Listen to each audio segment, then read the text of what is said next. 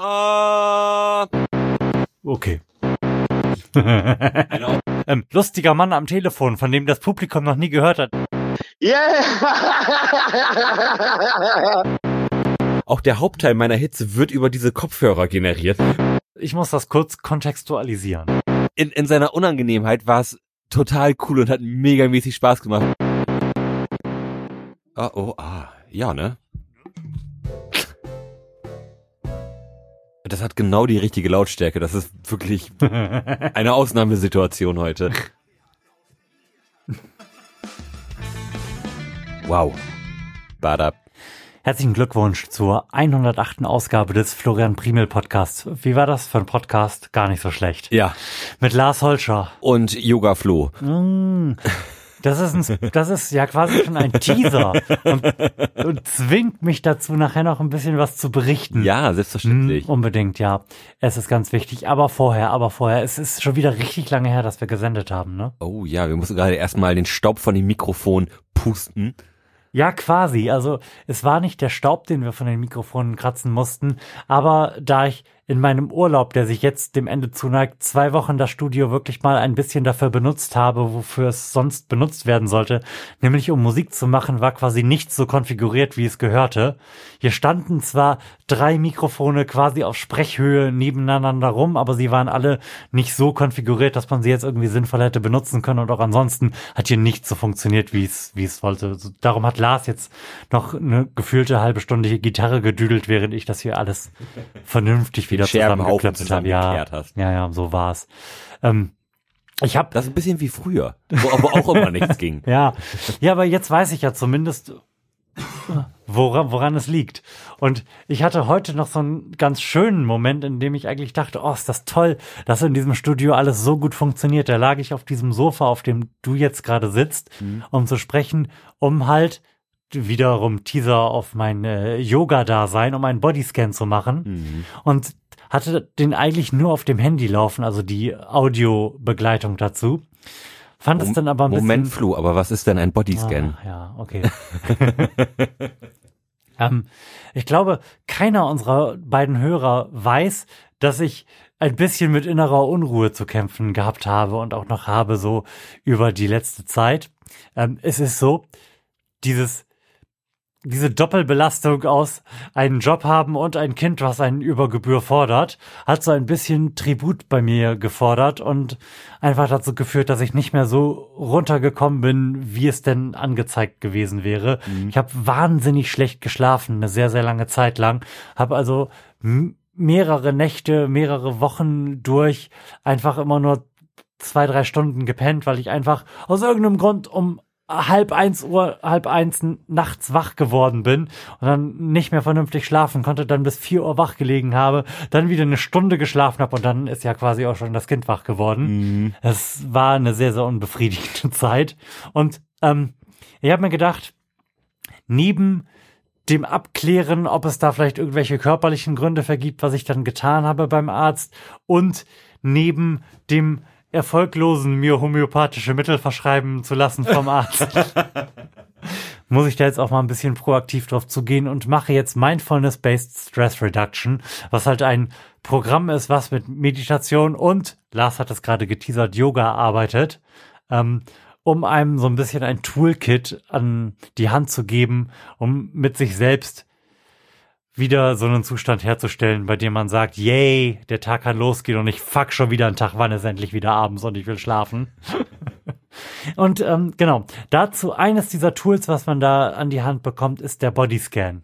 Lars, du kennst auch den Bodyscan und ich habe jetzt schon wieder vier Minuten am Stück gesprochen. Erzähl doch mal, was ein Bodyscan ist. Ja, ähm, also ein Bodyscan, man, man legt sich quasi hin oder, oder sitzt und dann fühlt man so nach und nach so jede Partie seines Körpers. Also man fängt, also in der App, die ich benutze, die, die ist Aware, hei- heißt die, die ist auch so- soweit erstmal kostenlos. Ähm, da fängt man quasi an, erstmal irgendwie die, die Füße zu fühlen. Da muss man, setzt man sich hin und fühlt einfach mal so 30 Sekunden lang oder eine Minute lang einfach mal sein, die Füße. Wie, wie fühlen sich gerade die Füße an? So, das, das ist ja, so, so geht man ja, so geht man ja nicht durch den Tag, indem man irgendwie seine verschiedenen Körperstellen irgendwie abfühlt, so, oh, ist da gerade meine Hose irgendwie am Bein oder wo hängt meine Hose gerade oder stehen da gerade irgendwelche Haare quer und dann arbeitet man sich quasi so von unten nach oben, irgendwie so von, von den Füßen bis äh, zur Kopfhaut arbeitet man sich dann nach und nach hoch. Und das dauert so, also kann eine Stunde dauern, äh, in meinem Fall dauert es meist so 20 Minuten. Mhm. Und dann ist man erstmal ziemlich runtergekommen, wenn man irgendwie mal so den ganzen Körper durchgefühlt hat, so wie fühlen sich die Hände an, die Knie, die Oberschenkel, die Arschbacken, der Bauch, die Mhm. Schultern. So, das ist total angenehm. Also das, das kann ich jedem empfehlen, der irgendwie Probleme hat, runterzukommen oder viel, viel auch irgendwie im Job mit Stress zu kämpfen hat oder, oder auch äh, Einschlafprobleme. Also das hat wirklich viele meiner Einschlafprobleme irgendwie gelöst, wenn ich jetzt abends rastlos im Bett liege und die Gedanken mir um die Ohren fliegen, dann lege ich mir einfach hin, und, ach, jetzt machst du mal richtig ordentlich einen Bodyscan. Und dann dauert das meist keine 15 Minuten, dann bin ich auch irgendwie eingepennt, wenn ich irgendwie an der Schulter angekommen bin oder so.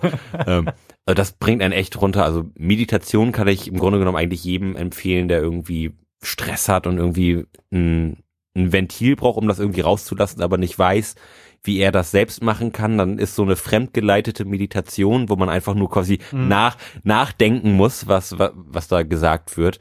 Eigentlich gen genau das Richtige und das ist auch wahnsinnig einsteigerfreundlich, finde ich. Also ich, ich hatte, glaube ich, so nach dem zweiten, zweiten oder dritten Mal hatte ich, hatte ich wirklich schon einen richtig geilen Effekt, dass ich gedacht habe, boah, ich bin jetzt mit der Medikation fertig, ich bin so fokussiert, ich bin total ruhig von innen, irgendwie nichts, nichts ist mehr laut irgendwie. Ich weiß nicht, du kennst das ja wahrscheinlich auch, wenn man so ein Unruhegefühl hat und sich das irgendwie, also bei mir man- manifestiert sich das immer so im, im, im Brustbereich, Mhm. dass da irgendwie so einfach eine Unruhe drin ist. Also jetzt nicht irgendwie, dass man einen hohen Puls hat oder sowas, aber ein, ein, einfach so der Brustbereich irgendwie so ak- aktiv ist, so vom, vom Gefühl her. Mhm. Und, und das war dann komplett gegessen, also man ist echt, man kommt echt super runter.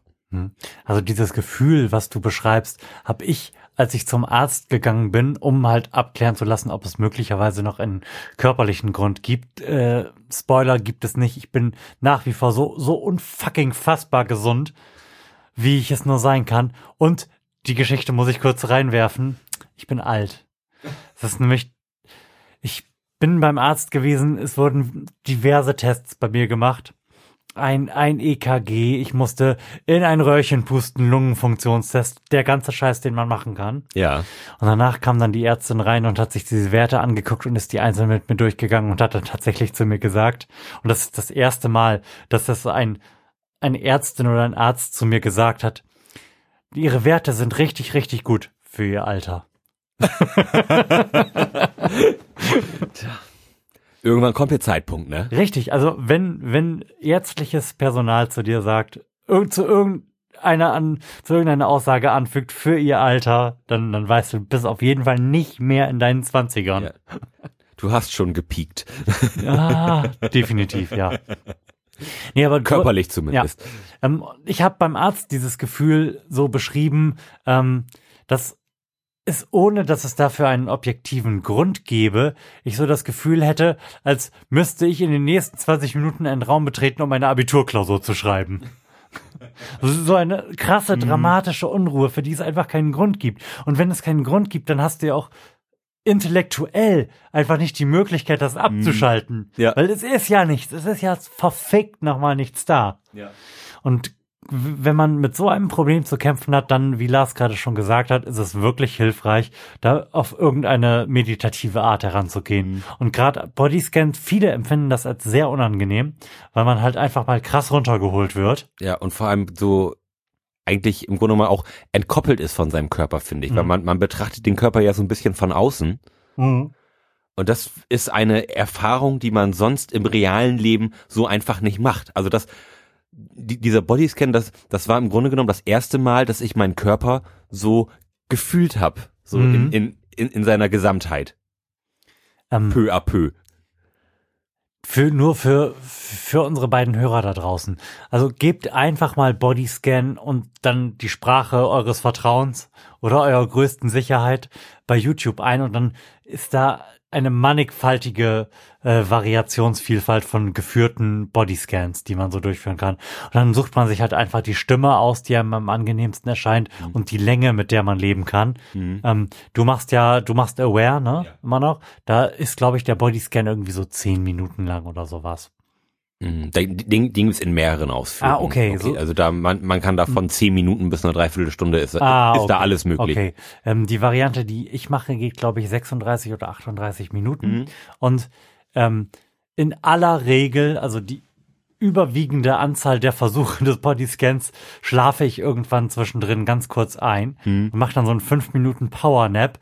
Kurz nachdem ich mit den Beinen und dem Rücken durch bin, also den Torso mache ich praktisch nie und bin dann wieder wach, wenn es so an die Arme und die Schultern geht.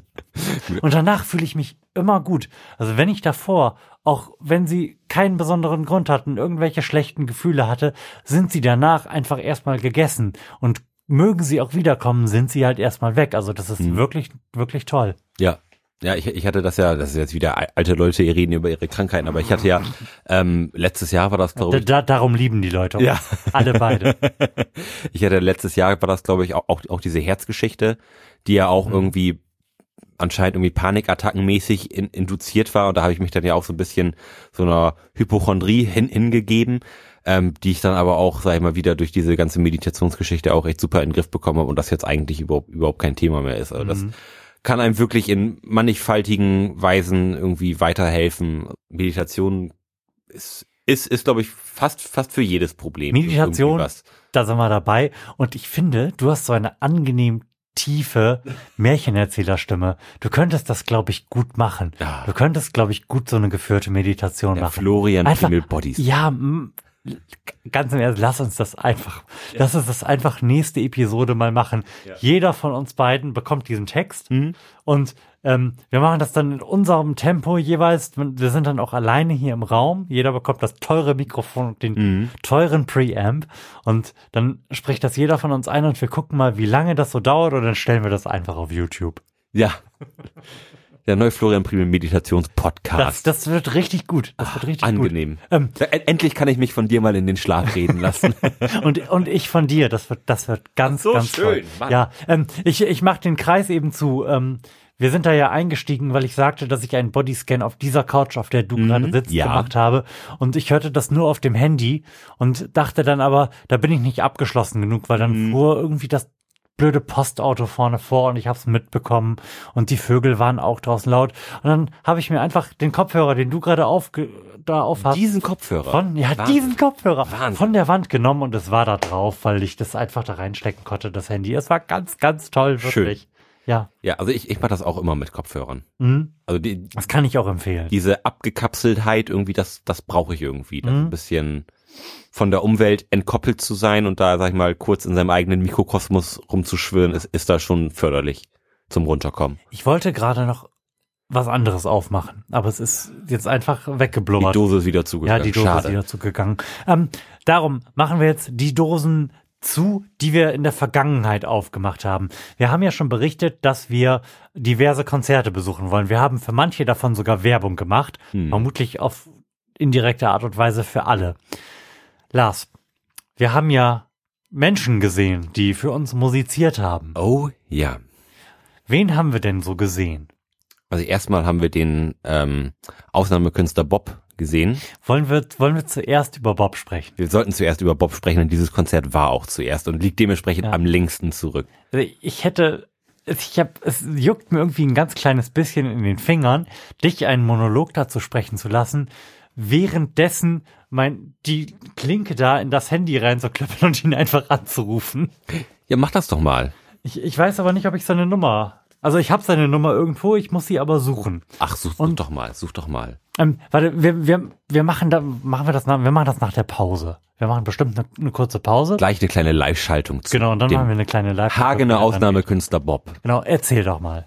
Ja, wir haben unseren, unseren Hörer Bob und Hörer und Musiker, Kleinkünstler Bob, in, in Hagen besucht. Der hat da nämlich seine äh, CD Urlaub auf Bukake endlich released. Wir, wir teasern ja praktisch schon, schon Jahre auf, auf den Release und jetzt ist es äh, Anfang Juni endlich soweit gewesen, dass wir uns ins Auto gesetzt haben, nach Hagen gefahren sind, äh, die Studiomatratzen aus seinem Produzenten, dem sein Studio rausgeholt haben und bei ihm auf dem Boden genächtigt haben und vorher aber das Konzert besucht haben, was in einem Kulturzentrum stattgefunden hat.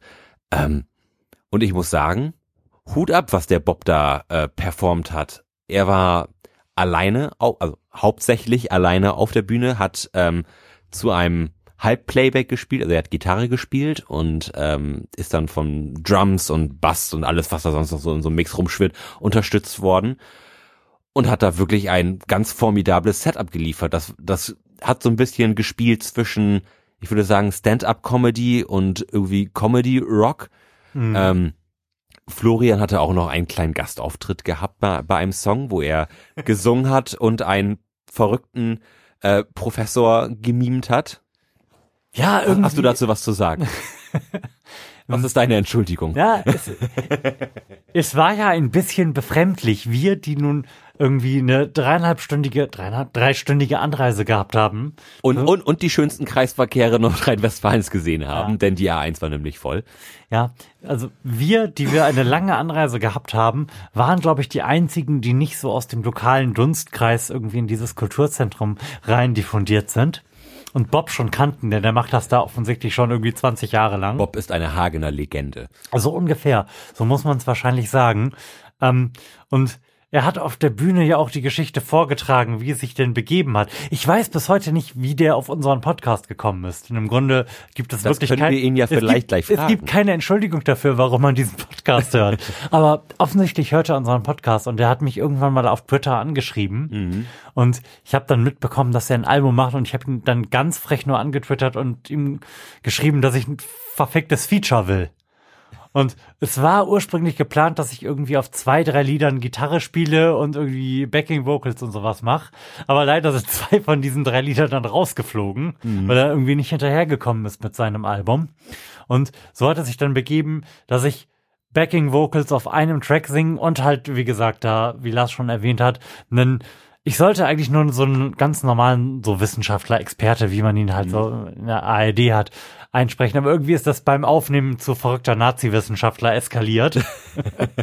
und ich hoffe, ich habe das einigermaßen vernünftig auf der Bühne rezitieren können. Oh ja, selbstverständlich. Ich war wirklich beeindruckt, wie sicher du das rübergebracht hast und als, wirklich als, als, als wärst du auf der Bühne geboren worden. Dankeschön. Oder gezeugt. Lars, eins, wir, eins sollten, wir sollten eine Band gründen.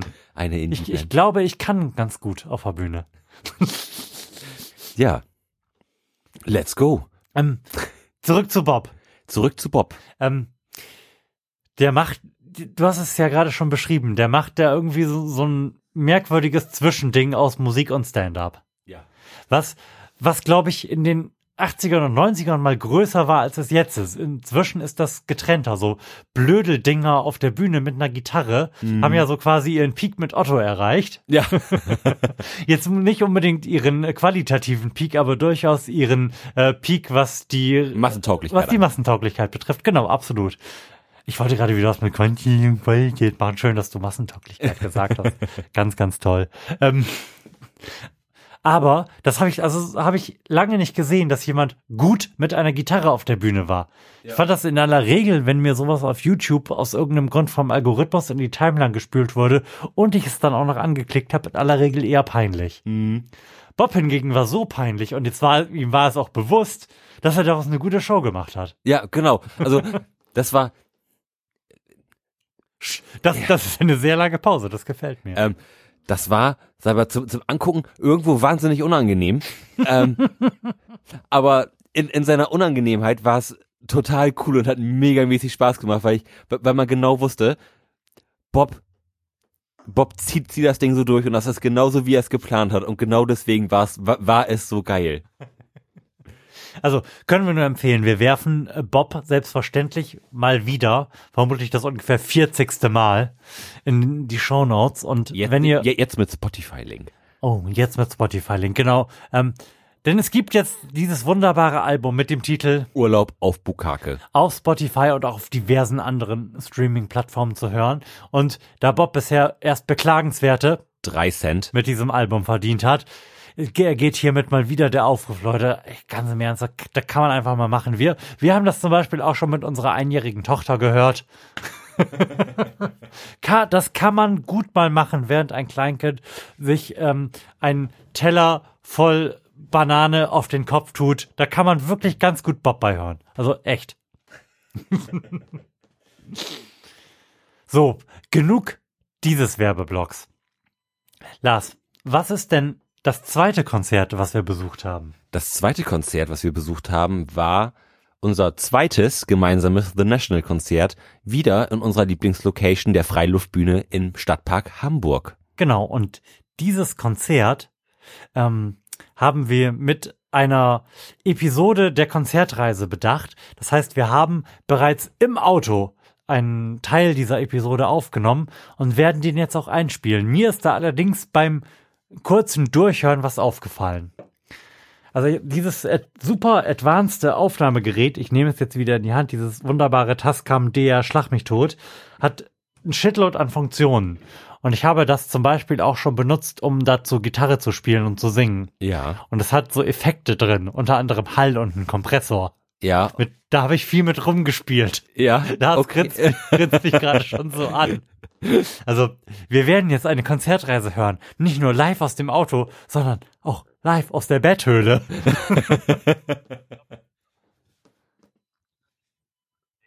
am Ende des Tages, am Ende ist alles übersteuert und so. Herzlichen Glückwunsch zur 108. Ausgabe des Florian Primel Podcasts. Eine Konzertreise auf dem Weg nach Hamburg mit Lars Holscher. Und Florian Primel. Na, man sagt doch nicht seinen eigenen Namen. Ich hätte dich jetzt angekündigt. Versuch das wir mal sind, eben so zu konfigurieren mit dem Handy. wir ne? haben es irgendwie wieder hingeschafft, von einer Natascha zu einem Konzert gefahren zu werden, wie bei unserer letzten Konzertreise, die wir live dokumentiert haben. Lars, wohin sind wir denn auf dem Weg? Oh, wir schauen uns gleich The National in der Freilichtbühne in, im Stadtpark in Hamburg an. Und wie eifrige Hörer dieses Podcasts ja bereits wissen, sind wir da schon mal gewesen. Selbe Band, selbe Location, aber haben da keine Konzertreise zu gemacht. Aber es war damals so fantastisch, dass wir den Termin einfach nicht verstreichen und an uns vorbeigehen lassen konnten und uns entschieden haben, nochmal hinzugehen und zu senden. Obwohl wir gerade festgestellt haben, dass wir beide eigentlich lieber auf der Couch wären, oder? Ja, alles ist schlimm und man, man, man wird alt und schläft wenig und du, du hast Kinder und schläfst auch wenig und dann werden die Kinder. Moment, ich, ich habe Plural. Großer Gott. da müssen wir gleich nochmal drüber sprechen. Ja, aber ich habe wirklich sehr, sehr wenig geschlafen in den letzten beiden Nächten. In dieser Nacht, um nicht zu sagen gar nicht. Dieses Kind ist gerade krank geworden und ist ähm, alle halbe Stunde, um es euphemistisch auszudrücken, wach geworden. Aber nichtsdestotrotz. Ich habe gerade beschlossen, die Müdigkeit Müdigkeit sein zu lassen, mir ein Craftbier reinzudengeln und das Konzert einfach auf mich zukommen zu lassen. Wir werden wahrscheinlich ein bisschen zu spät kommen, aber hey, Lars. Aber zu spät, zu spät zur Vorband. Äh, Genau richtig zum Hauptprogramm. Also wir fahren so zwischen 170 und 180. Also ich gebe alles. Da du dich gerade schon da reingemogelt hast, Lars, kann ich dir das kurz in die Hand drücken und ihr beide erzählt erstmal eure Vor Vorerfahrungen und Erwartungen zu diesem Konzert. Selbstverständlich. So, Natascha, meine angetraute Lebensgefährtin. Was hast du denn für Erwartungen an dieses Konzert? Du hast ja noch kein The National Konzert gesehen, oder? Genau, ich habe noch kein The National Konzert gesehen. Ich weiß noch nicht, welchen, welchen und Ehrlich gestanden noch nicht so viel von The National gehört, außer ein bisschen Spotify-Playlist. Ich erwarte einen sehr entspannten, smoothigen Abend, wenn man das so sagen kann. Sie hat keine Ahnung. Ich hoffe, es regnet, weil ich einen tollen grünen oder roten Poncho anhaben möchte, während ich ein Bier trinke. Das wünsche ich mir und das ist meine Erwartung. Sehr gut. Ähm, meine Erwartung an den Abend ist, dass er ähnlich chillig wird wie der letzte Abend, den, den wir da verbracht haben. Da war es auch eine, eine hören? laue Sommernacht ir- irgendwie. Über das Handy? Ich meine, das steht jetzt, glaube ich, eher Über, also über das Mikrofon Es über wird, das glaube ich, Handy? keine laue Sommernacht werden, aber es wird zumindest eine Sommernacht werden. Das, das ist Ähm, falsch. es, ist, es ist bedeckt, es ist, es ist nicht so super warm. Letztes Mal waren wir im T-Shirt da, das, aber das Bier war kalt. Da war wirklich alles, alles richtig. Aber ich hoffe einfach, dass die trotzdem diesmal die gleiche Energie rüberbringen wie beim letzten Mal und dass sich die, die Menge auch, auch irgendwie so als so nahbar irgendwie gibt, dass man da echt einen, einen geilen Abend haben kann. Oder Flo, wie siehst du das? leg mal auf. Also, dass man da einen geilen Abend ha haben kann, wird jetzt nicht davon überschattet werden, dass es ein bisschen schattiger ist, weil wir Wolken haben. Also ich bin eigentlich ganz froh, dass ich mir nicht wieder so einen schrecklichen Sonnenbrand wie beim letzten Mal holen werde. Das, das heißt, im Grunde kann es ja eigentlich nur besser werden als beim letzten Mal. Und ähm, ich bin, glaube ich, inzwischen, jetzt wo ich mir gerade das zweite Bier aufgemacht habe, auch wirklich ein bisschen euphorisiert. Also nicht mehr so, so ganz depressiv mit dem Wunsch, bei meinem kranken Kind zu sein, auf der Couch sitzen wollend, sitze ich jetzt hier im Auto und freue mich tatsächlich schon. Das ist mein drittes The National Konzert. Mein erstes habe ich gar nicht so bewusst wahrgenommen, weil es auf einem Festival stattgefunden hat und ich die Band bis dahin noch nicht so richtig kannte. Das zweite The National Konzert war besagtes, über das wir gerade schon eben gesprochen haben.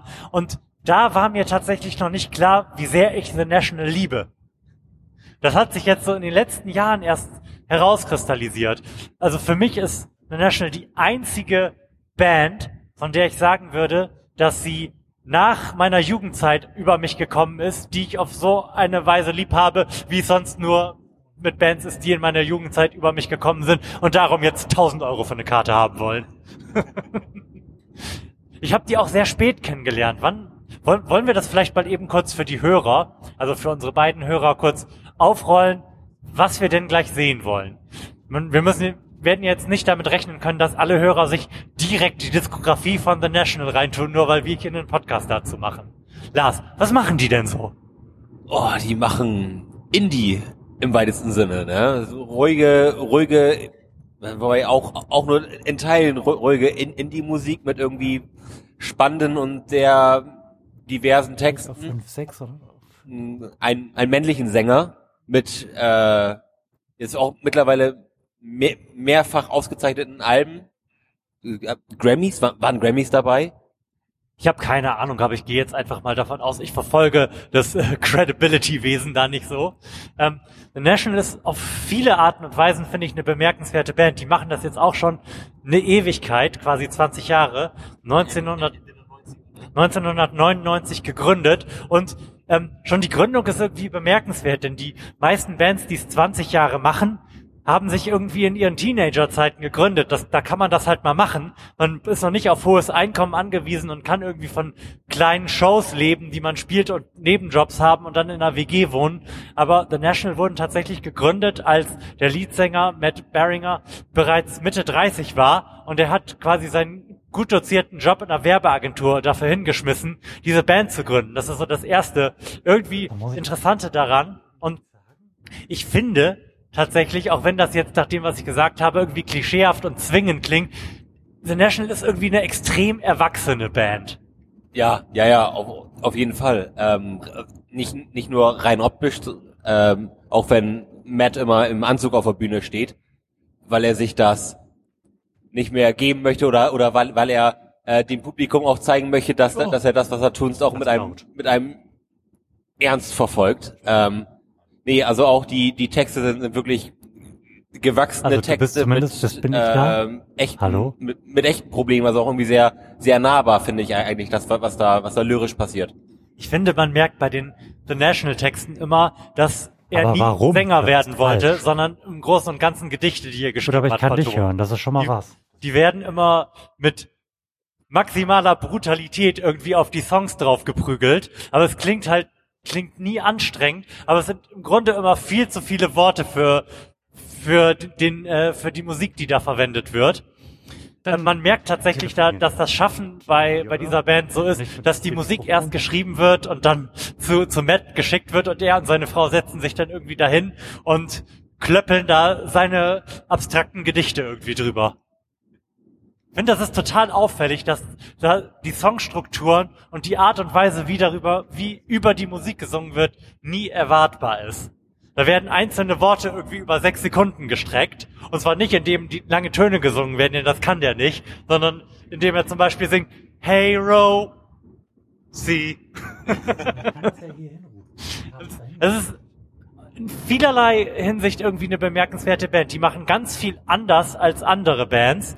Lars hat ja gerade das Rubrum Indie in den Raum geworfen. Und gerade so für die ersten Alben stimmt es. Das ist, wenn man von der Dichtung und auch der hohen Qualität, finde ich, der Dichtung absieht, ist es astreiner Indie. Hallo, ich spreche in ein Mikrofon. Wenn man sich so durchhört, klopfe ersten Lars Alben zu jetzt, ist, es ein ist das irgendwie eine total stringente Entwicklung. Denn am Anfang war das halt eine Band mit äh, Gitarre, Bass, einem Schlagzeug und einem Sänger, der nicht singen kann. Und jetzt ist es, sind es so Soundcollagen mit Gastmusikern und einem Sänger, der nicht singen kann. Na, jetzt mittlerweile kann er doch schon ein bisschen singen. Ja, der, der hat, also ich glaube, er hat in der Zwischenzeit irgendwann mal Gesangsunterricht gehabt. Also unsere Fahrerin ge gestikuliert wild und wir sind gerade, glaube ich, auch einen gefühlten halben Meter an so einem Transporter vorbeigeschrammt. Du, du hattest versprochen, trotz der fortgeschrittenen Zeit nicht rasen zu wollen. Ja, weil ich nicht ra also ich möchte nicht rasen, weil ich rasen muss. Und ich Aber wenn ich gerade im Flow bin, macht das Spaß. Und wenn mir nicht so ein Transporter bei 180 einen Meter vorher mit 70 km/h rauszieht, dann ist es auch gar kein Problem und dann stresst mich das auch nicht. Oh, okay. Mich schon, macht aber nix, macht aber nix, macht nur weiter so. also, wo du sagtest, er hätte ja singen gelernt, ist ich, nach diversen Konzerten, die ich auf YouTube gesehen habe, finde ich, dass schon die Gefahr besteht, dass The National enttäuschen. Und ich bin ja im Nachhinein wirklich froh, dass wir nicht in der Elbphilharmonie gewesen sind, ne? Ja, das, das war ja, glaube ich, so die, die, die erste große Konzerttournee, nach, nachdem er angeblich singen gelernt hat. Und da wollte er zu viel. Ja, genau, genau. Das, das hat man aber, finde ich, auch so ein bisschen auf dem letzten Album gemerkt, dass mir auch nicht so gut gefallen hat wie, wie alle anderen. Welches letzte?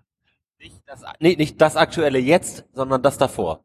Ah, okay. Das aktuelle Album Easy to Find gefällt mir inzwischen, obwohl es ein relativ großer Shift so im Sound ist.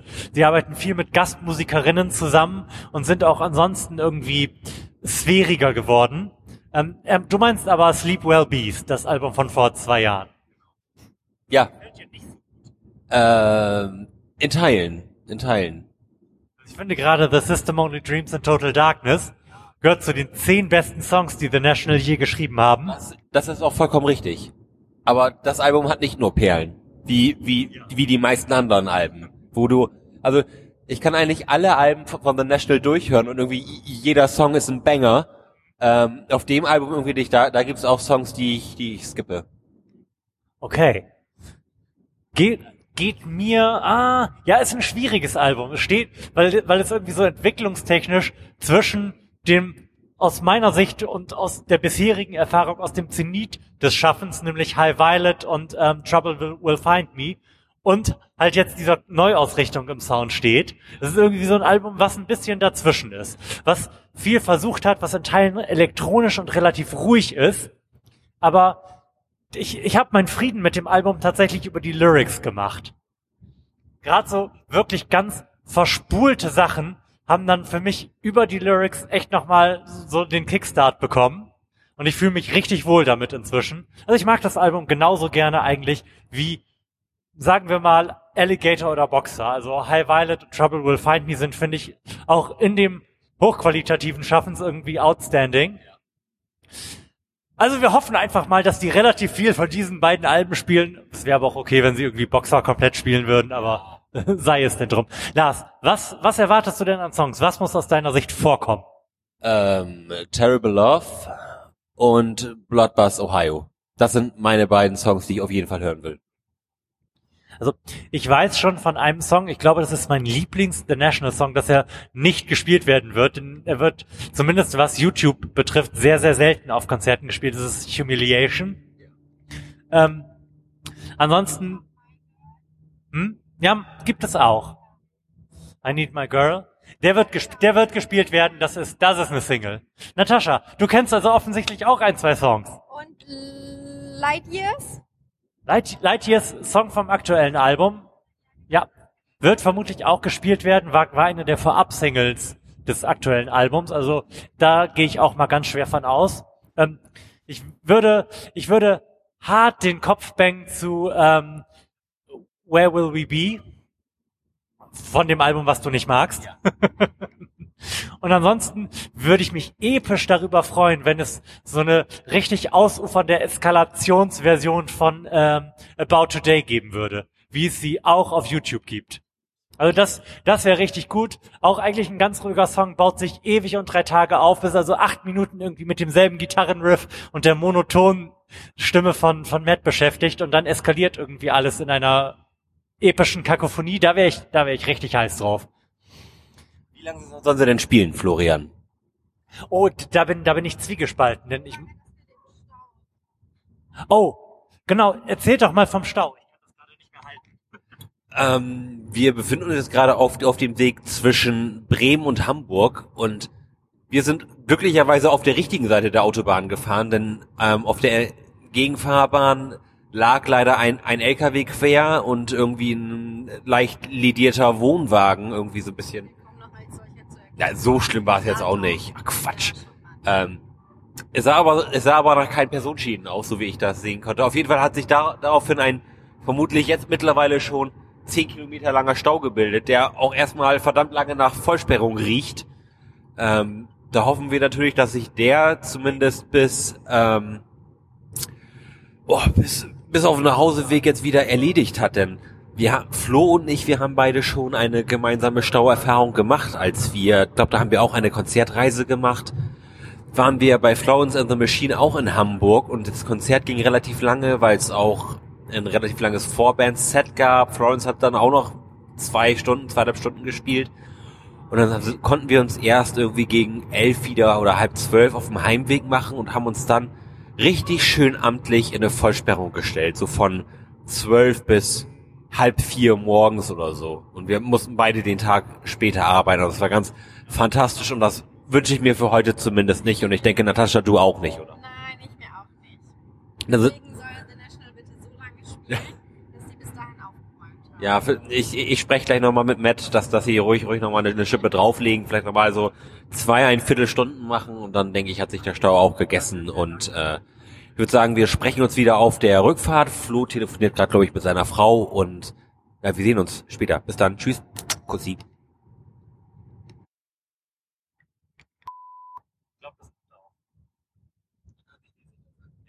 Am Ende des Tages, am Ende ist alles übersteuert und so. Herzlichen Glückwunsch zur 108. Ausgabe des Florian Primel Podcasts. Eine Konzertreise auf dem Weg nach Hamburg mit Lars Holscher. Und Florian Primel.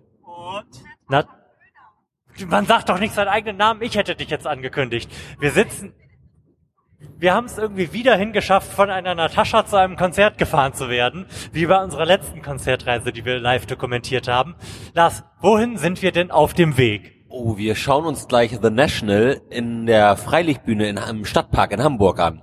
Und wie eifrige Hörer dieses Podcasts ja bereits wissen, sind wir da schon mal gewesen. Selbe Band, selbe Location, aber haben da keine Konzertreise zu gemacht. Aber es war damals so fantastisch, dass wir den Termin einfach nicht verstreichen und an uns vorbeigehen lassen konnten und uns entschieden haben, nochmal hinzugehen und zu senden. Obwohl wir gerade festgestellt haben, dass wir beide eigentlich lieber auf der Couch wären, oder? Ja, alles ist schlimm und man, man, man wird alt und schläft wenig und du, du hast Kinder und schläfst auch wenig und dann werden die Kinder Moment, ich, ich habe Plural.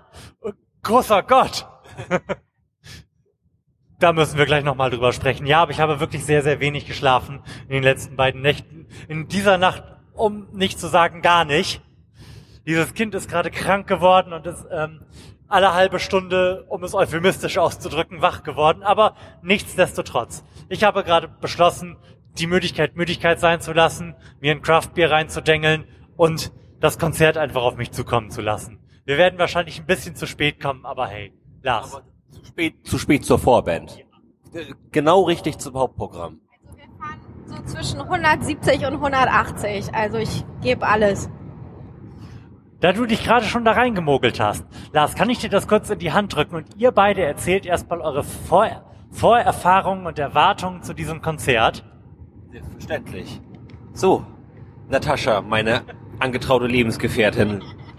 Was hast du denn für Erwartungen an dieses Konzert? Du hast ja noch kein The National Konzert gesehen, oder? Genau, ich habe noch kein The National Konzert gesehen und habe auch ehrlich Oh, oh, gesprochen oh. noch nichts Ich spule nochmal zum Ende. gehört? Dann können wir da außer ein bisschen Spotify Playlist. Und das Konzert ging, hat sich der Stau auch gegessen und äh, ich würde sagen, wir sprechen uns wieder auf der Rückfahrt. Flo telefoniert gerade, glaube ich, mit seiner Frau und ja, wir sehen uns später. Bis dann. Tschüss. Kussi. Ich dachte, das würde nochmal piepen. Oh, es macht nochmal Piep.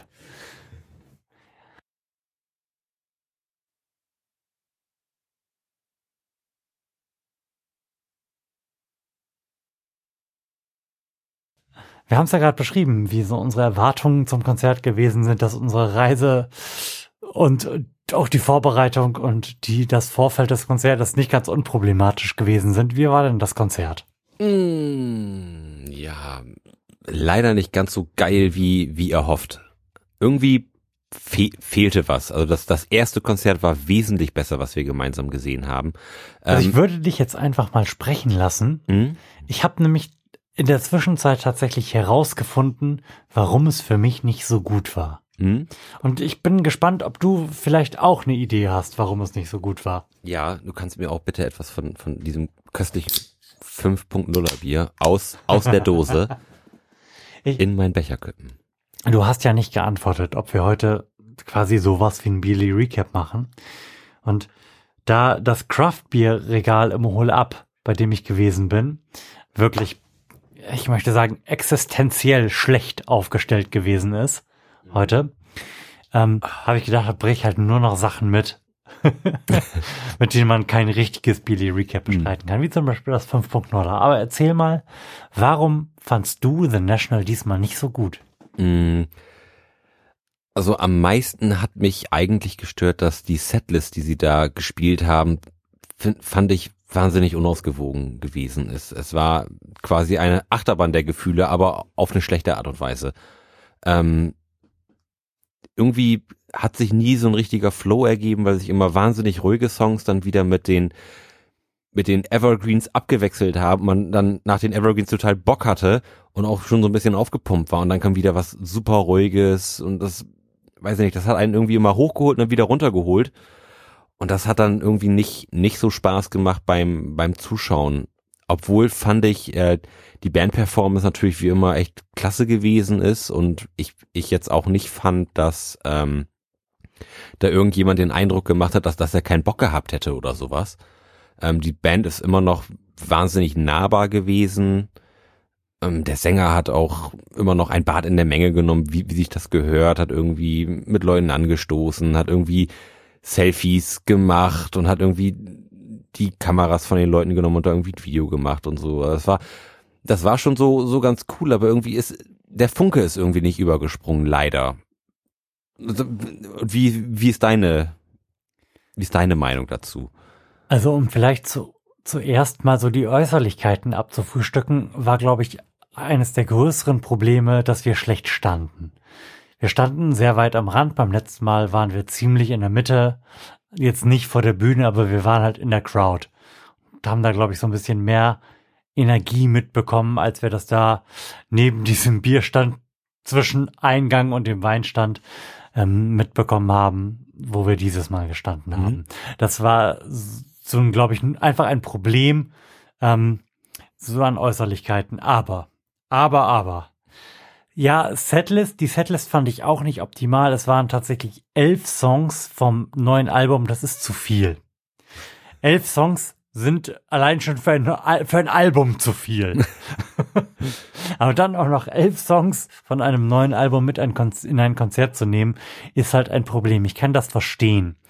Denn er hatte ja zwei Gastsängerinnen da. Mhm. Und die sollen ja nicht umsonst mitgereist sein. Ich kann das absolut verstehen. Aber das führt mich zum nächsten Problem. Ich bin der Meinung, dass man dem Typen keine Gastsängerin auf die Bühne stellen sollte. Das führt nämlich dazu, dass er Zeit hat, in den Songs Parts zu haben, in denen er nicht singt und dann nach vorne zu gehen und sich feiern zu lassen. Und wir haben das im eingehenden Teil aus der Betthöhle beschrieben, dass wir The National immer als eine sehr ernsthafte und erwachsene Band wahrgenommen haben, die versucht, eine prätentiöse Botschaft rüberzubringen, die in der Matt versucht irgendwie Gedichte, die er vermutlich in der College-Zeit geschrieben hat, jetzt endlich mal mit seiner Band irgendwie an den Mann zu bringen, als, als Liedtexte. Und ich finde, dass es das irgendwie auseinandergenommen hat, wenn er während andere Leute auf der Bühne gesungen haben, Zeit hatte, nach vorne zu gehen und mit Leuten anzustoßen und Selfies zu machen, Leuten die Kameras wegzunehmen und mit denen Fotos zu machen. Und was in dieselbe Kerbe schlägt, ist der Umstand, dass die dieses Mal alle aussahen wie Rednecks. Das hat hm. mir nicht gefallen. Du ja. hast das, glaube ich, im ähm, im Vorgespräch, nein, nicht im Vorgespräch, im äh, Batcave-Gespräch schon gesagt, mhm. dass ähm, sie in aller Regel eigentlich in Anzügen auf die Bühne gehen. Mhm. Und das gefällt, das hat mir auch gefallen und das ja. gehört dazu. Und auch das hat der Ernsthaftigkeit der Performance mhm. nicht äh, zugetan. Ja, das stimmt. Und diese beiden Dinge führten für mich dazu, dass ich nicht das Gefühl hatte, dass die das ernst genug meinen. Und wenn man schon einer Band, die jetzt nicht irgendwie da die die große Sache in, in Sachen Technik abfeier, äh, ab, äh, abperformt, die jetzt keine Metal-Band sind, die sich die Seele aus dem Live spielen, die nicht Rammstein sind und Pyrotechnik haben, dann müssten sie das auf irgendeine andere Art und Weise ernst meinen, mhm. finde ich. Und die Ernsthaftigkeit, die The National für mich immer ausgestrahlt hat, war ein introvertierter Matt, der auf der Bühne stand und sich, wenn es denn notwendig war, ähm, still auf seinem Platz verharrend sein Mikrofon gegen den Kopf geschlagen hat, wenn er denn nicht gerade singen konnte. Und eine Band, die ihn darin unterstützt hat, indem sie nämlich auch, wie er, in eleganter Kleidung auf die Bühne gegangen ist, um den, diesen Punkt zu machen. Wir, wir machen, wir wissen, wir machen keine spektakuläre Musik, aber wir, wir meinen es wenigstens so. Und hm. das hat mir komplett gefehlt. Hm. Ja, das stimmt. Ähm, ich finde, das, das ist ähm, ein zweischneidiges Schwert. Ähm, ich, ich fand, das, was er gemacht hat, hat, hat ihn nahbar gemacht. Und das war auch irgendwie sympathisch. Ähm, es hat natürlich aber auch sagen wir, so ein gewisses Aufmerksamkeitsproblem mit sich gebracht. Denn ähm, mhm. die beiden Sängerinnen, die da auch, auch wirklich super performt haben und toll gesungen haben, das ist dann da da so ein bisschen untergegangen, weil dann alle nur noch ähm, auf auf Matt geschaut haben, der da irgendwie sein Bad in der Menge genommen hat und irgendwie auch was, was Lustiges gemacht haben. Du hast schon recht, da, da ist die Ernsthaftigkeit flöten gegangen. Mhm. Das ist richtig, ja. Tja, was machen wir jetzt damit? ich muss, ich würde sagen, da muss man sich noch mal ein drittes National-Konzert angucken und genau, äh, genau das, ja. Mal gucken, wie wie wie der Schnitt dann ausfällt. Ob er, ob es zu deren Gunsten ausfällt oder ah. ich weiß nicht. Also ich hatte ja auch schon na, nach dem Konzert im Auto gesagt, dass ich nicht unbedingt finde, dass das neue Album ein Live-Album ist. Mhm. Denn ich will nicht sagen, es ist langweilig, aber es ist halt ein ziemlich ruhiges Album. Und äh, das funktioniert sehr, sehr gut, wenn man schon richtig einen Sitzen hat und ganz alleine schon seit zwei Stunden durch einen Wald läuft. Ja, ja, ja, genau. Aber das ist nichts, finde ich, was so, was, womit man so eine Masse or orchestrieren kann irgendwie. Mhm. Da, da, da passiert nicht viel. Das ist total ruhig, melancholisch und, und wenn man dann da in dieser, in, in, in dieser. Die Smashing Pumpkins haben eine Karriere darauf gegründet. Naja, gut. XYU. Aber gut, okay. Hm? Ähm, wenn man diese Melancholie dann aber nicht mit der ihr bedeutenden Ernsthaftigkeit mhm. und unterstreicht, dann, dann, dann ist da so eine sehr große visuelle Abweichung zu dem, was, mhm. was, was man da auf die Ohren bekommt, dass das irgendwie hart an Authentizität verliert. Ähm, und das fand ich, fand ich sehr, sehr schade. Weil gerade die, die was heißt die älteren Alben, aber so die, die weniger aktuellen Alben haben da schon mehr Energie gehabt und waren auch irgendwie live-tauglicher, fand ich. So war es irgendwie so ein bisschen, so ein bisschen traurig, ein bisschen melancholisch, aber irgendwie ist, ist dieser Melancholie-Funke nicht übergesprungen, denn ich habe überhaupt kein Problem damit, ein melancholisches Konzert zu sehen, wenn ich mich da irgendwie reinziehen kann und dann, sag ich mal, auf, wie ich sagen, diesen Schmerz mitfühlen kann ähm, aber die, dieses Gefühl irgendwie mitnehmen kann, mich dann da irgendwie drin einwickeln kann. aber sowas einfach irgendwie nur traurige Musik zu Feierei, sag ich mal. Hm? Das war irgendwie so ein bisschen unangenehm. Man kann halt einfach nicht, wenn man wenn man Texte darüber singt, wie betrunken man gerade wäre und dass das die einzige Zeit des Lebens ist, in der man sich wohlfühlt, nach vorne gehen und Selfies mit dem Publikum machen. Das kannst du halt einfach nicht bringen. Nee. Gut, Lars, wollen, wollen wir Bob anrufen? Ja, lass mal Bob anrufen. Wir haben gerade in der, also ich drücke jetzt einfach da drauf und ich hoffe, dass das funktioniert. Wir haben es gerade schon in der Pause probiert und ich befürchte, er kann uns nicht so gut hören wie wir und ihr ihn. Hi Bob. Ähm, ich glaube, du kannst uns nicht so gut hören, wie wir das gedacht haben, weil die Mikrofone nicht auf dem Handy drauf sind, aber du hörst mich, oder? Tatsächlich schon ein paar Mal gehört und muss auch zugeben, ich freunde mich damit immer mehr an irgendwie. Und ähm, ja, tatsächlich äh, ist auch äh, einiges, was ich mache, halt auch eine Parodie äh, fast ein bisschen auf Musiker. Denn Jetzt aufgepasst, es Bob, gibt nichts Schlimmeres Bob. als Hobbymusiker. Halt, warte. Nein, warte, du musst warten. Wir haben uns gerade, Lasse und ich haben uns gerade intensiv angegrinst. Ja. Ähm, weil uns nämlich gerade bewusst geworden ist, dass wir dich na, vor ungefähr fünf Sekunden angefangen haben, dich aufzunehmen.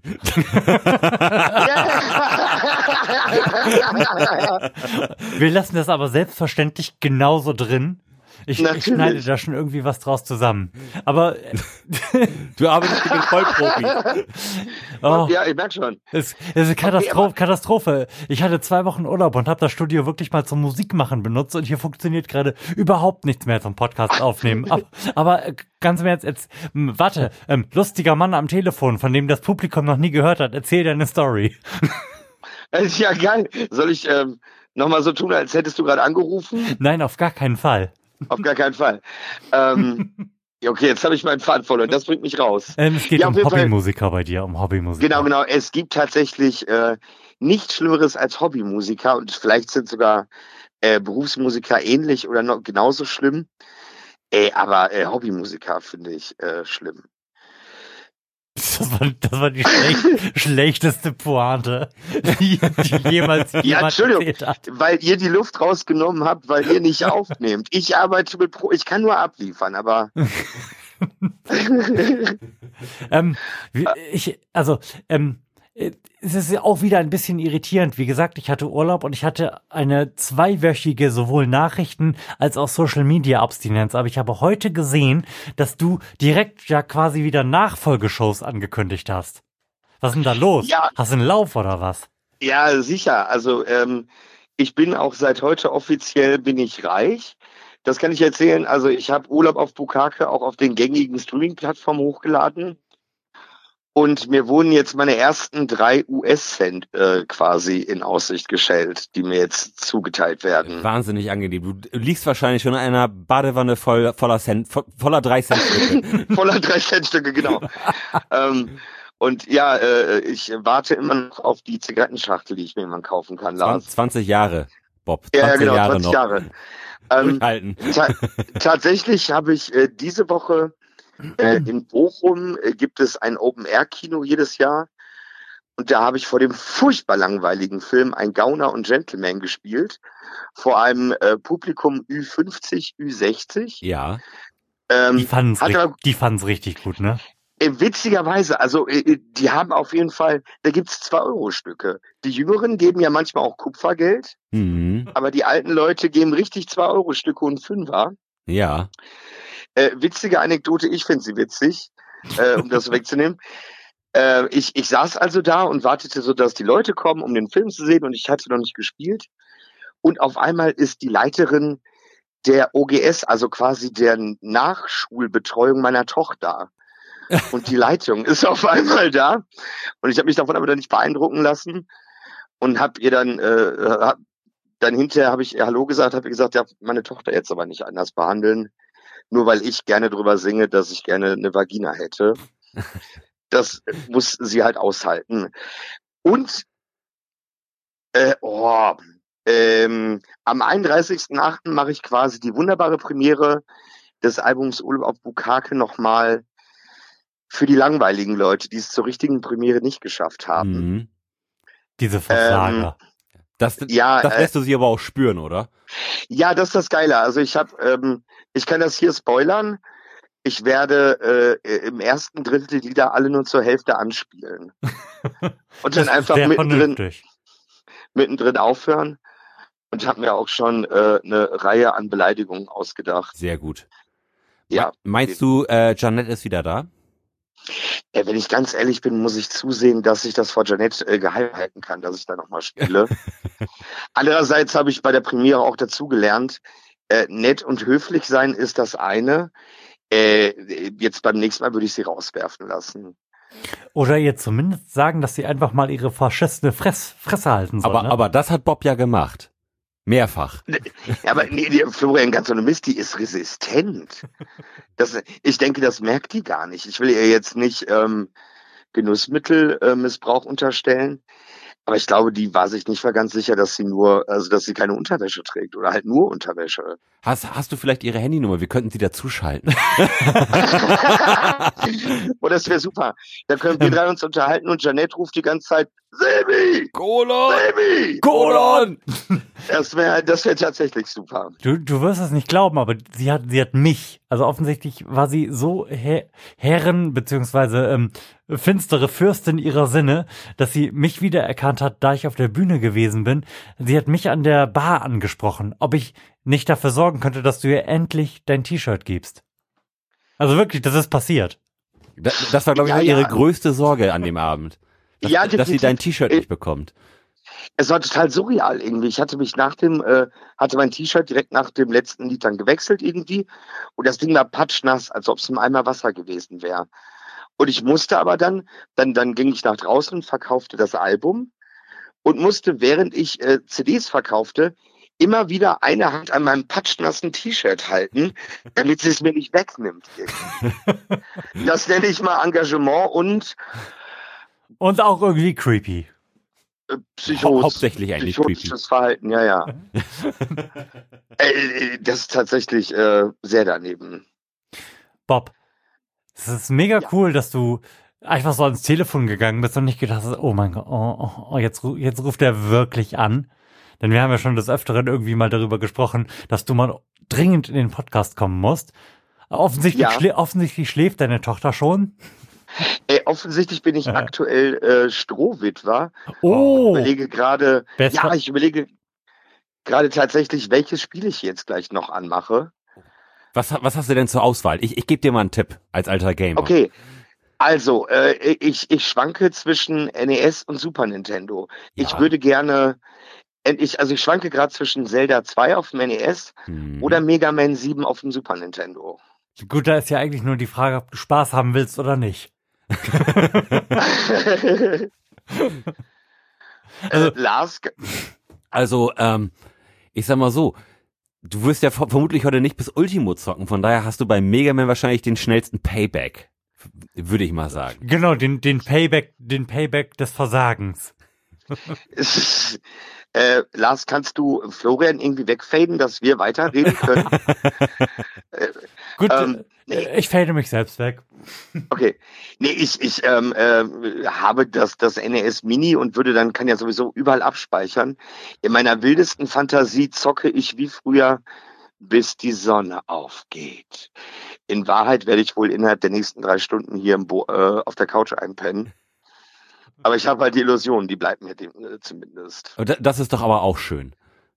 Ja, auf jeden Fall. Ich habe ähm, äh, ich äh, sinnlose Sachen. Ich habe mir wie wie ein erwachsener Mann habe ich mir heute zwei Pizzen ganz alleine gekauft, Ja. nur für mich. Und die zweite ist noch unangerührt. Es ist ein wunderbarer Abend. Es wird eine wunderbare Nacht auf mich zukommen. Ach, Wahnsinn. Ähm, Was ja. für ein Leben, Bob. Was für ein Leben. es ist, naja, was Du soll ich sagen? Ich habe halt jetzt, das ist der gelebte Traum. Ich habe jetzt drei Cent mit Online-Streaming verdient Und die hast du auch sofort auf den Kopf gehauen, das habe ich schon. Ja, naja, okay, bleibt ja noch ein bisschen was über bei zwei Pizzen. Und drei Cent. Lars, erzähl doch mal, was du mit deinem Album verdient haben willst. Ich bezweifle das übrigens. Also ich zweifle das ernsthaft an. Ähm, ich, ich meine, dass ich irgendetwas so knapp unter 20 Euro mit unserem Album verdient habe. Irgendwas 17 Euro irgendwas. Der In, lügt, in, was oder? für, einem- in was für einem Zeitrahmen? Äh, das, ja, das ist schon. Wann gibt's denn das ein Jahr oder so? Da, da, da gehörten aber auch noch die, die davorigen Veröffentlichungen dazu. Also ich, ich würde mal sagen, so über einen Zeitraum von fünf Jahren. Also, also Bob, de, de, dein Pizzanachschub ist absolut gesichert, ne? äh, ohne Witz mal. Also, äh, ich war heute den letzten Tag arbeiten. Ich habe meinem Chef auf den Tisch gekackt. Ich denke, ich kann jetzt ausschlafen am Montag. Das, das, das ist witzig, dass, du- dass du sagst, ich habe meinem Chef auf den Tisch gekackt, denn irgendwie ist das auch eine wiederkehrende Fantasie bei, bei mir, dass immer, wenn ich mich wahnsinnig irgendwie über meinen Chef ärgere, dass ich dann die Vorstellung habe, ihm auch auf den Schreibtisch zu kacken und einfach nicht mehr wiederzukommen. Das ist irgendwie ganz, ganz, ganz putzig. Ja, oder? Also ich, doch, wenn dann mit Pauken und Trompeten, damit man auch nicht in die äh, in diese beknackte Situation kommt, vielleicht da mal wieder anzufangen. ja, Also wenn, wenn direkt irgend- verbrannte Erde hinterlassen. Ja, nein, definitiv. Ich habe eine Chefin habe ich mal angeschrien irgendwie. Und äh, dann kam hinterher ihr, ihr Mann ins Raucherzimmer und hat ein Wort benutzt, was ich noch nie vorher und auch nie danach gehört hat, hatte. Er war ganz entsetzt und sagte, aber das, das war Schofe. Oh, Und ich hab, ja, ja, der hat's mir ganz schön gegeben. du, da hast du aber erstmal lange von erholen müssen, wa? Eben. Ja, äh, ja, ja, da bin ich erst mal zehn Jahre nicht arbeiten gegangen, zugeben, dass mir das nicht nochmal passiert. Du musstest schließlich in diesen zehn Jahren erstmal rausfinden, was Schofer bedeutet. Ja, ja, genau, genau, genau. Und äh, dann habe ich da auch direkt mein Magister für bekommen. für Wortherausfindung. Ja. Bob. Ah, Lars. Florian. Moment. Bob. Lars. Jeanette. Okay, Lars, du gibst jetzt auf Twitter ein. Was ist nein, die wichtigste Frage? Ja. Bob, hast du noch Bock, mit uns eine Frage zu beantworten? ja, sehr gerne, sehr gerne. Ich kann das jetzt leider nämlich nicht auf meinem Handy tun, denn darüber bist du gerade auf eine merkwürdige Art und Weise angeschlossen. Okay, okay. Wie gesagt, ich hatte eigentlich gehofft, dass du uns über die Mikrofone hörst und dass das dann für dich nicht so räudig ist wie jetzt für unsere Hörer deine Stimme. denn das ist, so. denn das ist ganz im Ernst, das ist, wir, wir haben 2019 und das ist echt eine, eine Scheißkatastrophe, so über, über Handy. Das klingt wirklich schlimm. Also Lars geht jetzt auf Twitter und gibt, Okay. wie es sich in diesem Podcast geziemt, ein, die wichtigste Frage ist und wird uns dann die wichtigste Frage stellen, die Twitter heute zu beantworten gehabt hat. Und, der- und, der, und der grinst schon so ein bisschen debil hinter seinem Mikrofonschirm vor. ich glaube, er scrollt noch ein bisschen, weil die alle richtig scheiße sind. Ja, kann man jetzt so nicht sagen, aber also. Doch, kann man, kann man. Die wichtigste Frage wird wieder auf Russisch gezählt. Ähm, ich glaube, dass das russische Zeitalter nie wiederkommen wird. Die, die haben, die haben es einfach verkackt. Und da mit Klimawandel und dem ganzen Scheiß hier jetzt sowieso einfach in den nächsten 70 Jahren Schluss mit der Menschheit ist, die hatten ihre Chance. Shots feiert. Das russische, russische Zeitalter kommt nie wieder. Oder wie ist eure Meinung dazu? Boah, damit kann ich überhaupt nichts anfangen. Was das, das klang gerade so, als hättest du, das klang gerade so, als hättest du das Handy unter die Dusche gehalten. So den Nee, nee, also- so, Ich, ich schließe mich, ich schließe mich da Florian widerstrebend an. Also ich denke, äh, die Russen so ein Schattendasein, eher, eher so ein Schattendasein. Ähm, was machen, nee. was machen die denn, wenn Putin nicht mehr macht? Stellt euch mal eine Welt vor, in der es Putin und Merkel nicht mehr gibt. So die, das, so quasi die Konstanten meine, meines politischen Erwachsenendaseins. Das, das kann doch nicht, das kann nicht richtig sein. das sind die Konstanten deines. Ganz im Bist du Ernst. so viel, bist du so viel jünger als Ich ich? bin- das wusste ich. Ähm, ich bin. äh, Wir haben vorhin im Podcast erzählt, dass mir Folgendes das erste Mal in meinem Leben passiert ist. Ich bin beim Arzt gewesen für so einen, für so einen normalen Check-up und Ja. die Ärztin hat mir erzählt, wie richtig, richtig geil alle meine Werte werden. Also ich bin so quasi der gesündeste Mensch, den sie je gesehen hat, für mein Alter. Und das hat vorher noch nie jemand zu mir gesagt. Für mich war Ende, ähm, als die, als die äh, Kinderärztin, wo wir mal waren, jünger war als ich. Und ich, ich bin, ich bin mit 30, äh, 31 Vater geworden und dachte mir, wie geht das denn? Wie kann die denn jetzt jünger sein und auch noch ein Studium absolviert haben? Genau, Das erschien, während, während du nur rumgesessen und äh, gesoffen und Black Metal gespielt hast. ja, ja genau, also es erschien mir irgendwie illegal und ich wollte dann auch ihre äh, Zulassung sehen. Das fand sie aber irgendwie nicht so witzig wie ich. Äh, um die Frage zu, ich, ich verstehe die Frage gar nicht. Also Es gab, Ich bin ne, es gab dagegen. eine Frage. ich bin, ich bin gegen russisches Zählen. Ich schließe mich euch beiden an. Ich habe aber noch eine weitere wichtige Frage. Okay, Lars. Die wichtigste Frage von allen ist doch, wenn ich im August umziehe, darf ich meine Vibratoren für den Flug dann im Koffer verstauen oder müssen die ins Handgepäck? So. Also das kann man, das kann man sehr einfach Warte, ja. Nein, die werden alle in Körperöffnungen verstaut. Aber wie, Weil aber, dann hast du nämlich, dann hast du Platz, den du anderweitig nutzen kannst. ähm, aber wie, wie ist das denn mit den Batterien, wenn, wenn da Akkus und sowas drin sind? Das ist doch jetzt schwierig auf Flügen geworden. Oder, oder, oder betrifft das eine Powerbank? Also ich, ich muss das jetzt mal sagen. Also ich habe wirklich überhaupt keine Ahnung vom Fliegen. Ich bin aber, aber dafür sehr viel von Vibratoren. genau, genau. Ich bin das letzte Mal vor zwei Monaten geflogen und davor vor 15 Jahren.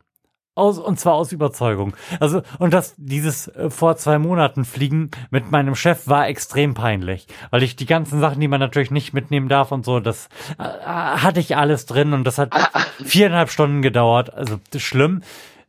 Ich kann die Frage nicht beantworten. Und was hat das mit dem August zu tun? Haben sich ich habe keine Ahnung. Haben sich im August, haben sich im August die Policies zu Vibratoren bei Ryanair geändert? Tja. Bob, du als alter Vibratorenexperte. Ja, also du hast doch heute noch einen halt, großen Abend vor dir.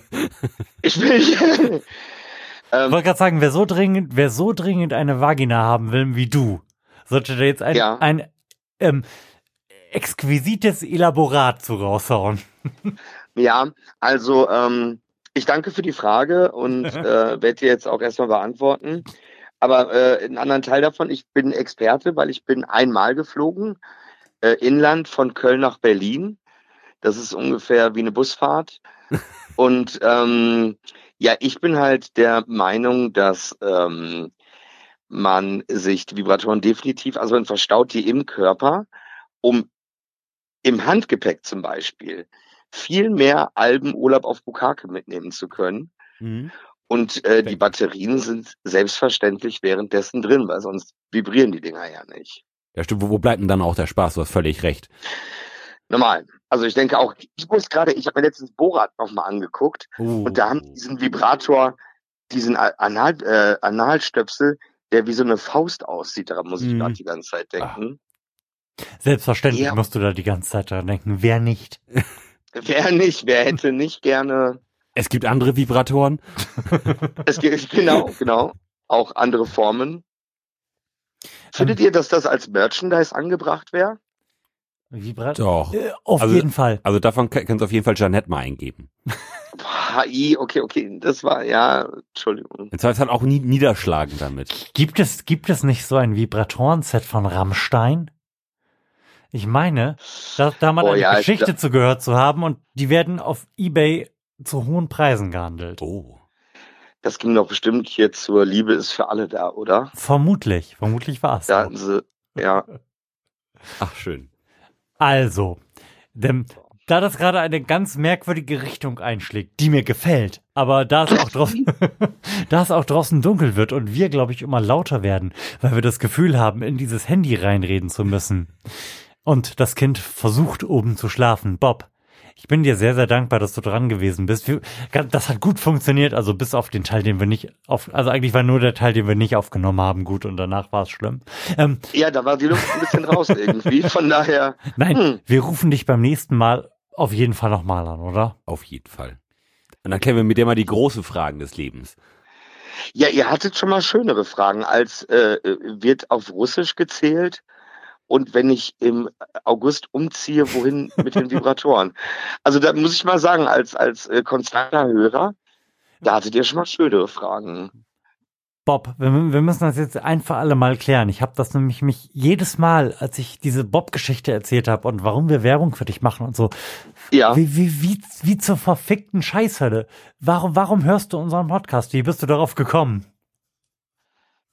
Jetzt ist tatsächlich kurz der Ton weg gewesen. Oh, Hört ihr mich? No, warte nochmal. Wie zur verfickten Scheißhölle? Und warum zur verfickten Scheißhölle? Hörst du unseren Podcast und wie bist du darauf gekommen?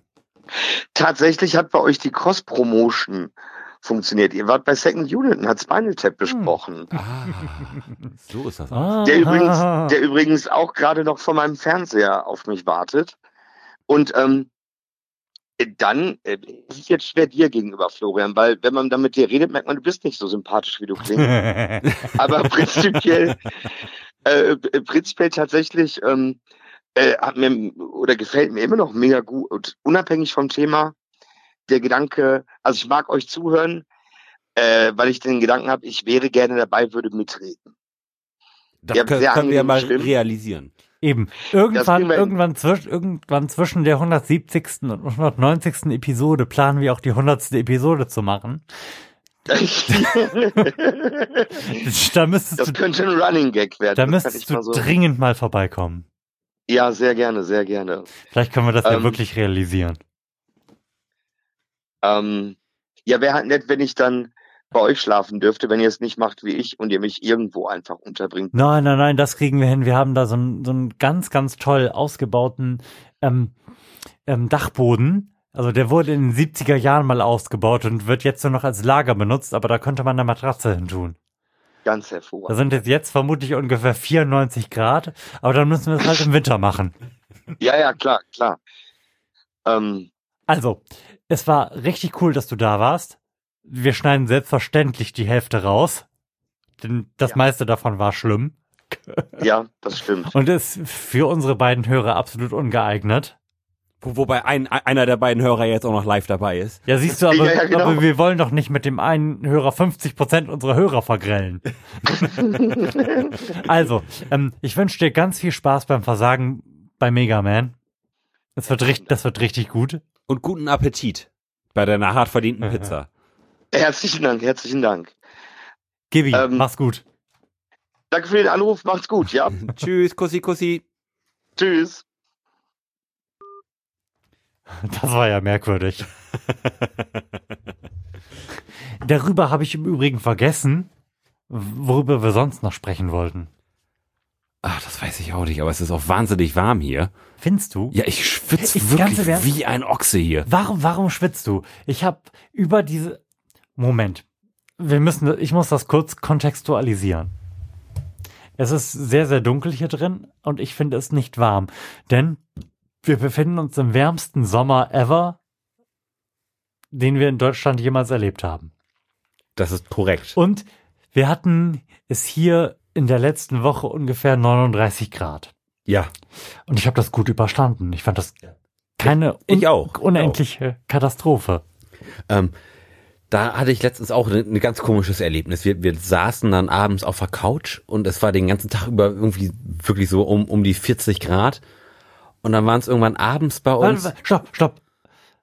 Nur, nur damit, damit wir das gleich noch reinschneiden können. Warte, stell dir mal vor, er hätte gerade aufgelegt. Oh Gott, Bob ist ein Arschloch, oder? okay, kannst weitermachen. Ähm, also es war mi- mittags, nachmittags, abends war waren es immer so um, um die 40 Grad und dann sitze ich irgendwann so spät, spät abends so, so gegen 12 auf der Couch und dann habe ich auf unser Thermometer geguckt, irgendwie 26,7 Grad und ich habe darüber nachgedacht, mich mit einer Decke zuzudecken. Weil mir echt irgendwie ein bisschen frisch geworden Ja. ist. Und ich gesagt, ey, das ist doch nicht normal. Normalerweise schwitzt du jetzt wie, wie ein Schwein und jetzt willst du dir eine Decke drüber legen, bist du jetzt völlig aus seiner Klimazone rausgerutscht. Also, man, Wahnsinn, wie der Körper sich dran gewöhnt. Ich glaube aber, auch der Hauptteil meiner Hitze wird über diese Kopfhörer generiert. ich schwitze so wahnsinnig an den Ohren. Mir, mir läuft der Saft den Hals runter. Finde ich gut. Also ich würde dann die Sendung wirklich noch ein bisschen prolongieren. Ja. Einfach damit du noch leiden musst.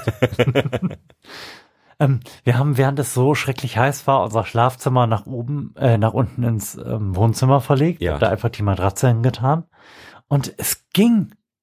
Und genau wie du gesagt hast, unterhalb von 26 Grad ist es tatsächlich, wenn man so 39 Grad gewohnt ist, angenehm. Und man ist gewillt, sich so eine Decke zu greifen und einfach so ein bisschen reinzukuscheln. Die ist ja dann nicht mehr dafür da, einen zu wärmen, sondern einfach damit man so ein bisschen das kuschelige Gefühl dazu hat. Ja. Aber nur mal, ähm, ich möchte dazu zwei Gedanken aufmachen, äh, die die Tragweite dessen irgendwie visualisieren. Erstmal ist es ja schon ganz gut, dass sich offensichtlich der menschliche Körper so gut darauf einstellen kann, auf so einen Scheiß. Aber das ist nicht normal. Und das ist auch hier nicht normal. Als ich zur Schule gegangen bin und auch als du zur Schule gegangen bist, erinnerst du dich noch, wann man da hitzefrei bekommen hat? Durchaus äh, sehr vereinzelt. Man hat hitzefrei bekommen. 25, ne? wenn Oder es 23. um 10 Uhr schon 25 Grad waren. Und in den letzten zwei Wochen haben wir nachts die 25 Grad praktisch nie verlassen. Wahnsinn, ne? Also nur nochmal für diejenigen, die immer noch auf Twitter, ach, ich, ich bin nicht, Lars, oh, den, den Blog müssen wir noch machen. Ein bisschen Anarchie hier im Podcast und so ein bisschen hin und her und so. Und nichts auserzählen, das haben, das haben die Hörer besonders gern. Mhm. Lars, ich hatte eine Nachrichtendiät in den letzten zwei Wochen. Angenehm. Ich habe, ich habe nichts, also ich weiß nichts. Ich weiß rein gar nichts, was passiert ist. Die einzige Seite, die mich darüber informiert hat, was passiert ist, wetter.com. und, und was ich weiß, ist, dass auf irgendeinem Bahnsteig irgendjemand irgendjemanden ermordet hat, weil ich in der City gewesen bin und ein Bildzeitungscover gesehen habe. ja. Mehr weiß ich nicht über die vergangenen zwei Wochen. Du hast auch im Grunde genommen nichts verpasst. Wir haben ja auch politische Sommerpause, das ist ganz gut.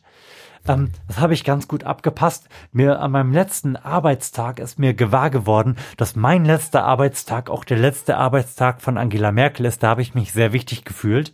ähm, und ist wirklich nichts passiert, also nichts Erwähnenswertes. Nee, also es wurde ja ein, eine Frau und ein Kind wurden ja vom, vom Bahnsteig vor den Zug gestoßen, das, das Kind ist gestorben. Oh, Ähm, das, das, das, das, was ich auf der Bildzeitung. Ja, genau. Die, die, hab, ne? äh, die, die Mutter hat, hat überlebt.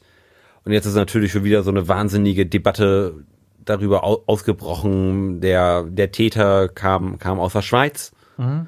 ähm, war auch irgendwie psychisch krank und ist auch äh, irgendwie Mitte der 2000er irgendwie als Flüchtling in die Schweiz gekommen. Und jetzt möchte ähm, der Seehofer ganz, Ich- ganz, das ist so geil. Ich gerne wollte grad- ja. Grenzkontrollen an der Schweiz haben. Als du sagtest, da möchte der Seehofer, ne, da möchte der, du hattest eine Pause gemacht, weil ich sage, der Seehofer oder der Seehofer. Ja, der möchte gerne wieder Grenzkontrollen an der Schweiz haben. Oh, das, das finde ich auch wichtig. Ansonsten bin ich natürlich der Meinung, dass wir wegen solcher Dinge unangenehmerweise Folgendes tun sollten, nämlich nichts. Ja. Sowas was, lässt was sich, willst du bei, solch, sowas bei lässt so einer nicht Scheiße verhindern. machen? ich könnte morgen zum Delmorster Bahnhof gehen und irgendjemanden vor den Zug schubsen, weil ich schlecht geschissen habe. Könnte, könnte ich machen, einfach so. Ja. Und es gibt nichts, was mich daran hindern könnte. Nichts. Keine Videoüberwachung des Universums könnte mich daran hindern. Und selbst mein Google-Verlauf würde, würde Horst Racehofer nicht dazu bringen, zu glauben, dass man mich aufhalten müsste. Ja. Aber ich, ich merke schon, dass das geht schnell. Ich komme direkt wieder in so einen, so einen politischen Argumentationsmodus rein, wenn du mir mit dieser Bruchstöcke hinwirfst. Also jetzt, wo ich das zwei Wochen gemacht habe, vielleicht ist es für mein Seelenheil wirklich besser, wenn ich einfach keine Nachrichten mehr lese und nur noch meditiere. Also jetzt, jetzt gerade in der Sommerpause finde ich, es ist Nachrichten ist doch ist doch einfach nur Dünnschiss. Also en, en, entweder hast du irgendwelche schrecklichen Nachrichten von, von solchen Unglücken, wie wie eben erzählt, oder du hast irgendwelche lust, lustigen Fluglotsen, die dir irgendwas ganz putzig im, im Flugzeug machen, oder du hast irg irgendwie ein Tier oder sowas, was jetzt gerade wieder irgendwo sein Unwesen treibt und das Sommerloch füllt.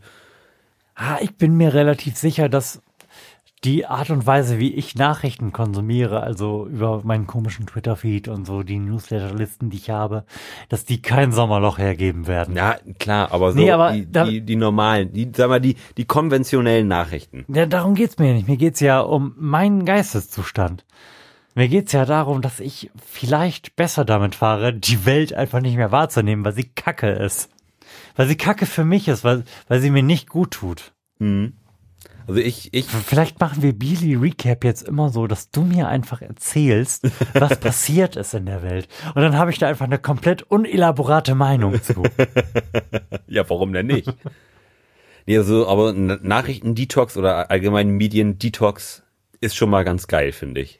Das ist voll super. Also ich habe mich dazu gezwungen und selbstverständlich auch halb zu zwingen lassen von meiner Frau.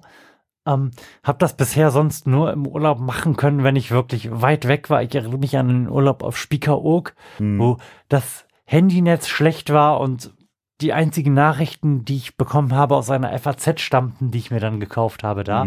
Das war auch gut. Vielleicht sollte man das wirklich im Urlaub machen, dass man im Urlaub auch seinem Kopf mal Urlaub gönnt und zwar Urlaub von der Welt. Ja, be- beziehungsweise du sagtest gerade, du hast dir da eine, eine FAZ gekauft und, da, und Das sollte man nicht machen, das ist eine schlechte Zeit. ähm, was, was ich wiederum finde, ist, ist aber so die, diese bereits verarbeiteten Informationen, wenn, wenn die Sache schon ein bisschen geruht hat, dann, dann, also ich lese zum Beispiel gerne, gerne die Zeit, weil, weil weil es eine Wochenzeitung Ja. ist und weil man nie durchkommt. Und Lars, ich muss ganz doll pipi. Möchtest du noch weitermachen oder? Nee, also ich, im, Grund, im Grunde genommen wär, wär, wäre ich durch. Wir, wir haben es jetzt ja mittlerweile auch schon 10 Uhr, glaube ich. Mindestens. Also vermutlich ist es schon äh, 17 Uhr oder sowas. Weiß man nicht. Es ist auf jeden Fall dunkel draußen. Man, es zeichnen sich nur noch die, die Silhouetten dieser riesigen Eichen, die auch nicht mehr so gut aussehen, vor dem Himmel ab, vor dem dunkel werdenden, werdenden Himmel. Ähm, Das ist, das wollte ich noch ganz kurz loswerden. Das ist im Moment hier durch diese Natur zu laufen, ist richtig schlimm. Also die Maisfelder sehen katastrophal aus und hier stehen sehr, sehr viele Birken. Und Birken sind offensichtlich Bäume, die kein tiefes Wurzelsystem haben. Denn ganz viele von den Birken, die hier seit meiner Kindheit stehen, haben jetzt von der Forstwirtschaft orangefarbene Kreise drauf gemalt bekommen. Und das bedeutet, oh. das bedeutet, die werden jetzt weggemacht. Die sind nämlich im Arsch. Und ich hatte ganz oft, als ich hier mit dem Kind spazieren gegangen bin, so diesen Eindruck, oh, wenn das noch eine Woche so bleibt, dann ist der auch weg und der auch weg der auch weg. Und dann bist du mit der Gießkanne losgelaufen. Wir haben, wir haben drüber nachgedacht, als wir hier durchgelaufen sind, ob das nicht einfach ganz im Ernst in der Nachbarschaft hier, wir wohnen hier auf dem Land und das ist echt schön mit den ganzen Bäumen, ob wir die nicht mal gießen sollen. Und ich habe dann recherchiert. Mhm. Und viele Leute haben im Moment diesen Impetus, das zu machen. Und so im Rahmen deiner Möglichkeit mit deinem Auto und deinen Gießkannen kannst du, also du kannst dich für einen Baum entscheiden. Mhm. Denn so wie die ähm, klimatisch, klimatische Lage im Moment ist, müsstest du einem Baum, also einem einigermaßen großen Baum, ungefähr 50 Liter am Tag geben, Ja. damit du im Moment was machen willst. Und viel mehr kannst du halt einfach auch nicht transportieren. Also, liebe Leute, wenn es bei euch auch so aussieht wie bei uns, dann nehmt halt so viele Gießkannen mit, wie ihr könnt, und dann könnt ihr einen Baum retten. Also ihr müsst euch für einen entscheiden, wenn ihr das auf verschiedene verteilt, dann hat das gar keinen Effekt. Oder schmeißt mal die Gartenpumpe an. Und, und holt das letzte, den letzten Schluck Grundwasser bei euch raus. Oder macht das, was Lars sagt. Das ist auch gut. Vielleicht.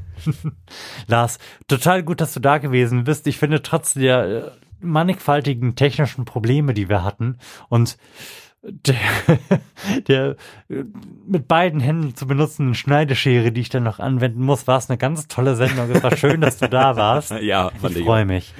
Guti, dann bis demnächst. Adios, muchacho. Tschö.